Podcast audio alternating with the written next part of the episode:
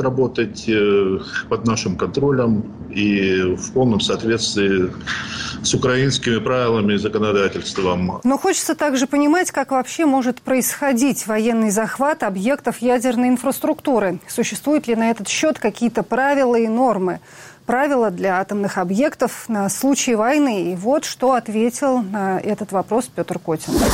Начнем, наверное, с действий Российской Федерации. Это наглая, ничем не спровоцированная агрессия с нарушением всех международных норм, в том числе и с нарушением ядерного международного законодательства, с нарушением Конвенции про ядерную безопасность, с нарушением всех договоренностей, которые контролирует МАГАТЭ, так как э, запрещено подходить вообще к ядерным объектам. Мы обратились в МАГАТЭ и сейчас подняли этот вопрос и в разговоре с генеральным директором МАГАТЭ, и сейчас как раз я знаю, что проводится там ряд совещаний на эту тему в МАГАТЭ для того, чтобы установить по нашей инициативе 30-километровую зону, no entry zone для российских э, загарбников в район атомных станций. Безусловно, для атомной станции Э, это представляет угрозу, если рядом с, с атомным объектом находится, соответственно, тяжелое вооружение, тяжелая техника. Даже если она не направляется на атомную станцию,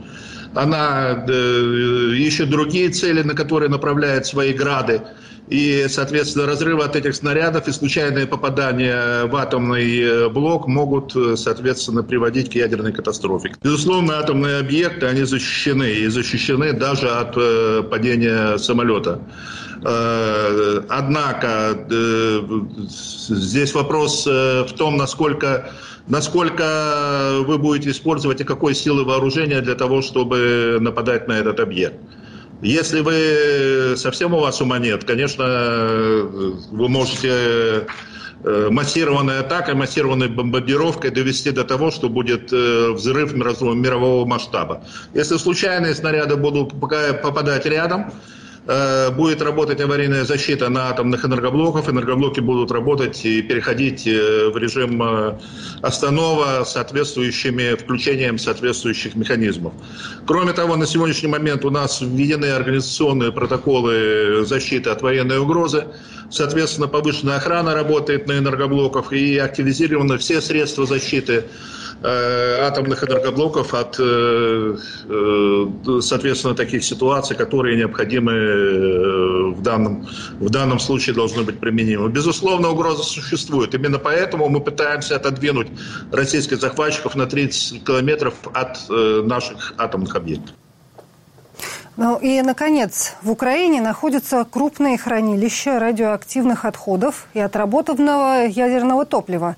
Российские военные вообще-то э, догадываются об их месторасположении или нет? Ну, хотелось бы просто понимать, знают ли они что-то, кроме очевидной Чернобыльской атомной электростанции? И насколько мы, ну вот все мы в текущей ситуации гарантированы от случайного инцидента с необратимыми последствиями? Этот вопрос я тоже задала Петру Котину.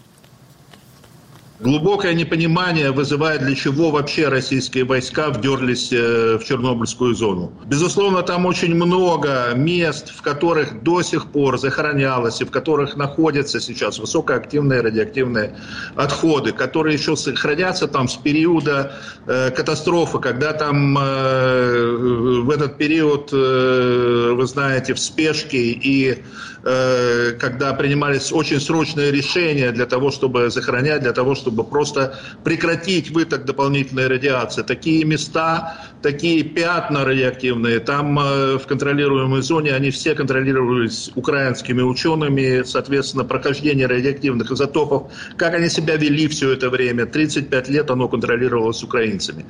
И, соответственно, за безопасность отвечали украинцы. Теперь там э, фактически входят э, военные, которые совершенно ничего в этом не понимая, оставляют персонал на 6 э, дней, Э, дают интервью по своим средствам массовой информации через свою пропаганду о том, что там все спокойно и там все безопасно, а персонал там заставляют под дулами пистолетов э, и автоматов работать в течение шести дней и також давать интервью, что там все спокойно и все безопасно. Кроме того, там находится несколько других объектов, про которые вы також упоминали. Притом я не хочу детально останавливаться ни на объекте нашем Скаят, ни, нашем, ни на других объектах по захоронению радиоактивных отходов, для того, чтобы не давать дополнительной информации агрессии, где, агрессору, где это все находится, для того, чтобы он э, э не совался туда, на эти объекты. Однако, э, их действия, они фактически находятся там с закрытыми глазами. Их действия любые могут приводить к тому, что они будут тревожить те места захоронения радиоактивных веществ, э, которые на сегодняшний момент там есть, и поднимать, соответственно, ради... ухудшать там значительно радиоактивную обстановку. То, о чем мы уже говорили в тот период, когда они туда заходили, э, когда работала тяжелая техника, когда, когда происходят взрывы на этой территории, это все поднимает случайным образом, поднимает грунт, и случайным образом давит на груд, и на те изотопы, которые там находятся в незначительных количествах, однако они находятся, и они, соответственно, выходят с пылом, с пылью в атмосферу и, соответственно, приводят к тому, что радиационная э, обстановка может ухудшаться, и может значительно ухудшаться, и может приводить к непоправимым последствиям, потому что фактически вы делаете наугад, вы не понимаете, что вы делаете, и не понимаете, что вы творите. Если привести сравнение обезьяна с гранатой, это как раз, наверное, сейчас подходит э, к тем людям, которые зашли в Чернобыльскую зону. Для чего они это сделали, совершенно непонятно, и, и какой выгода они хотели получить от того, что они туда зашли, так уж непонятно. Это был глава Украинской национальной атомной энергогенерирующей компании «Энергоатом» Петр Котин, интервью с которым я записала днем 2 марта. А теперь на видеосвязи из Москвы со мной инженер-физик, эксперт программы «Безопасность радиоактивных отходов» Российского социально-экологического союза Андрей Жаровский. Андрей, здравствуйте. А, здравствуйте. Да, вот хотелось бы понимать, нам здесь Петр Котин а, рассказал о том, что Украина попросила МАГАТЭ вмешаться и обеспечить э, вот эту 30-километровую э, охранную зону вокруг атомных электростанций э, украинских. А как это МАГАТЭ может сделать физически? Это вообще возможно сделать физически? Они что, там хороводом станут вокруг? Кого-то пригонят, как можно а, защитить в этой ситуации а, атомные станции а, силами там, вот, того же МАГАТЭ? Ну, МАГАТЭ довольно бесполезная организация. Мы знаем, что там, до взрыва в Чернобыле они давали все гарантии, что Чернобыльская атомная станция безопасная. Про Фукусиму то самое говорили. Сейчас призыв к МАГАТЭ, скорее всего, такой символический жест, попытка привлечь международное внимание к проблеме.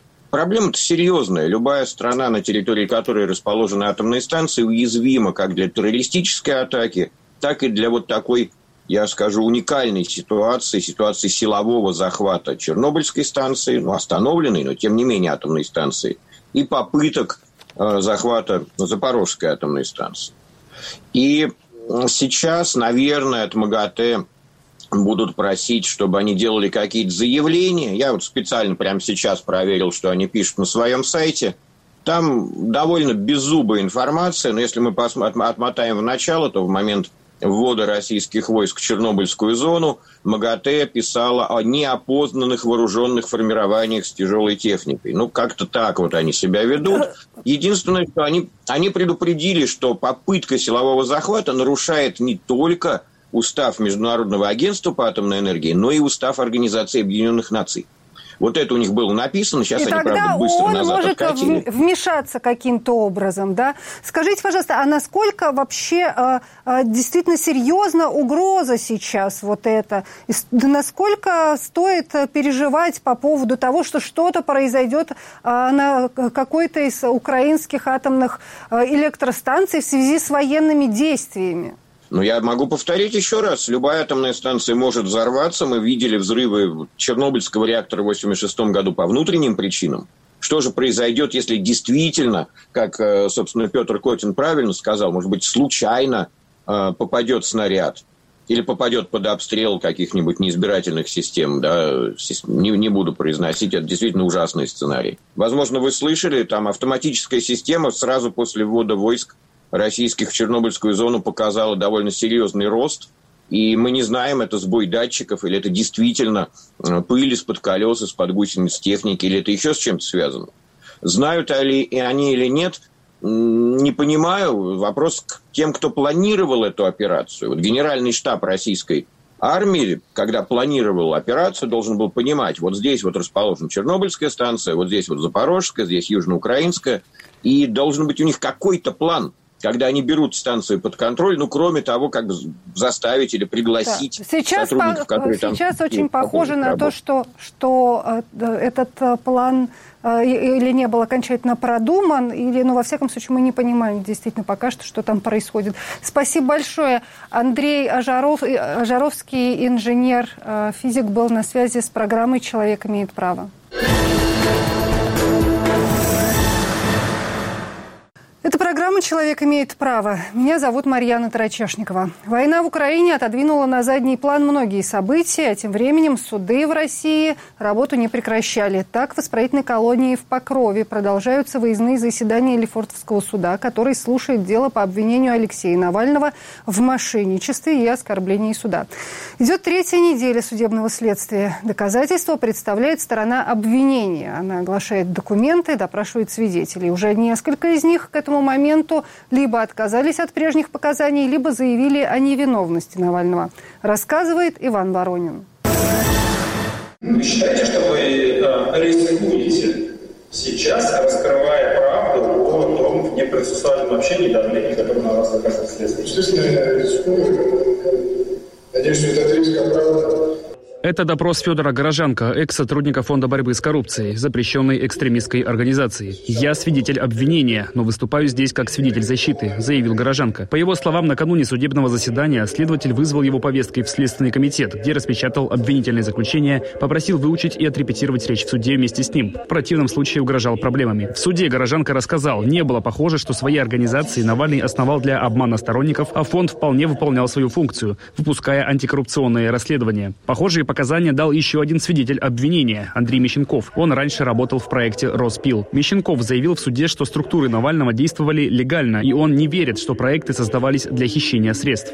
Такое впечатление, что пока люди работали, которая совершенно не соответствовала своему содержанию, Алексей Анатольевич просто набивал себе карман. В другой риторике давали показания бывший сторонник Навального Виталий Сируканов и юрист Илья Ремесло, давний критик политика в сети. Он же написал на Навального заявление, после которого началось дело о клевете на ветерана Второй мировой. По данным команды Навального, Ремесло как юрист представляет интересы одного из потерпевших, пенсионера из Ленинградской области Михаила Костенко, и приходится приятелем зятя потерпевшего. В суде Ремесло заявил, что не знал об этом, а Костенко отказался от иска, добавив, что заявление на Навального писал не он, а тот самый Ремесло. «Я просто хочу, чтобы все скорее закончилось», цитирует потерпевшего «Медиазона». Издание признано иностранным агентом.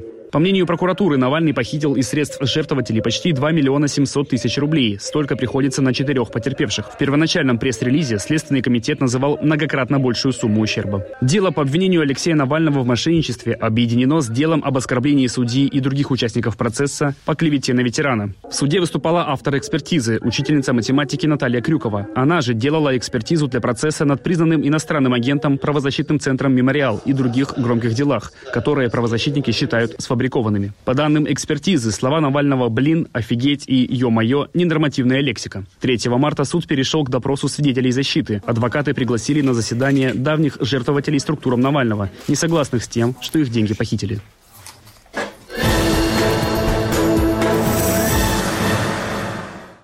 Программа «Человек имеет право». Ее вела я, Марьяна Тарачешникова. До встречи в эфире «Радио Свобода» и телеканала «Настоящее время».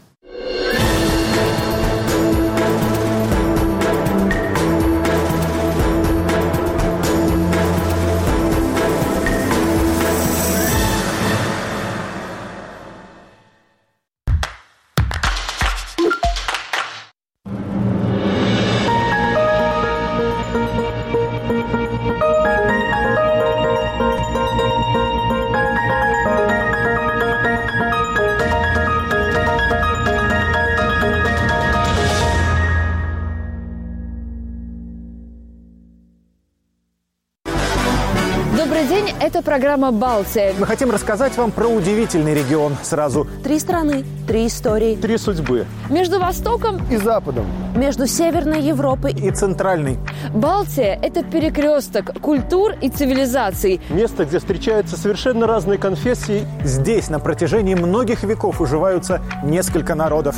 А на одни и те же вызовы балтийские политики дают совершенно разные ответы. В общем, Балтия – это настоящая лаборатория современной жизни. Но главное, здесь живут удивительные люди. Программа «Балтия» – это все о людях. Смотрите нас на телеканале «Настоящее время».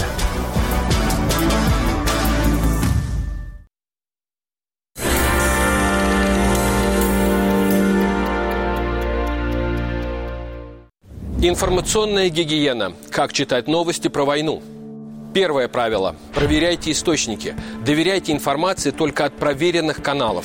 К сообщениям анонимов относитесь скептически, даже если они сообщают то, что вам хочется услышать. Обращайте внимание на дату создания каналов. Возможно, их запустили специально для дезинформации или манипуляции информацией. Помните, что во время конфликтов все стороны противостояния склонны преувеличивать свои победы и преуменьшать поражения. Правило номер два. Новости даже из самых надежных источников перепроверяйте. Ведь даже проверенные сайты могут оказаться взломанными. Не исключен и человеческий фактор. В военное время журналисты работают нон-стоп и могут просто ошибиться. К тому же ситуация меняется настолько стремительно, что даже информация из проверенных источников может устареть к моменту, когда появится в вашей ленте новостей. Третий важный момент. Эмоциональные истории – часто признак манипуляций. Особенно о раненых, детях, стариках, животных. Это не значит, что все эти категории не страдают во время военных действий, но очень часто подобные новости – это попытка воздействовать на психику и заставить потерять самообладание. Потому лайкать, шерить и или комментировать их не стоит. Любое взаимодействие онлайн с таким постом только расширит его охват. А распространять вероятные фейки в военное время – плохая идея. Четвертое, о чем нужно помнить. Квалификацию экспертов стоит проверить. Чем данный комментатор занимается в невоенное время? Если у него достаточное образование и подготовка, чтобы давать комментарии? С особой тщательностью проверяйте заявления политиков, как нынешних, так и бывших. Комментарии о войне могут быть попыткой заработать электоральные симпатии. Точно так же с осторожностью стоит относиться к комментариям очевидцев. Иногда может оказаться, что спикер, представившийся свидетелем, на самом деле ничего не видел, а лишь пересказывает чужие слова. Что еще? При просмотре видео обращайте внимание на детали. Например, погоду, окружение, освещение. Помните, что ролик, запущенный 5 минут назад, мог быть снят 5 лет назад и совсем в другом месте, даже в другой стране. Или вообще смонтирован от начала до конца. В военное время момент, когда фейков особенно много. Очень важно ограничить количество посещаемых сайтов и каналов как и время, проведенное в соцсетях. Особенно это касается детей. Выберите несколько каналов, которым доверяете, и не поддавайтесь искушению читать все подряд. Плотный поток новостей только усилит нервозность, а в таком состоянии наш мозг особенно уязвим для фейков, манипуляций и пропаганды. И главное, без паники. Она все равно ничего не изменит. К тому же паника заразительна. Поэтому сохраняйте хладнокровие и берегите нервы. Свои и своих близких. Я песню свою буду петь. Я бунтар. Буду кликать народ свой доволі. Дякую маці за то, что передала мне самую зручную речь, которую можно было, как я была самым, самым модным э, хипстером в Барановическом СИЗО. Вот. Я не поеду за мяжу, я поеду в Полесье. Если что, я найду пчелу. Э, буду собирать мед. Научуся выращивать лен. Я сподеюсь. Настоящее время запускает новый канал на YouTube. Весь док теперь в одном месте. Смотрите шедевры мировой документалистики. Путешествуйте от Самарканда до Камчатки. Знакомьтесь с необычными людьми в России и в Украине. Изучайте кухни народов мира и историю других стран. Реальное кино, а также многое другое. Реальность становится ближе. Настоящее время док. Всеобщая декларация прав человека. Статья 5. Никто не должен подвергаться пыткам. или жестоким, бесчеловечным или унижающим его достоинство обращению и наказанию.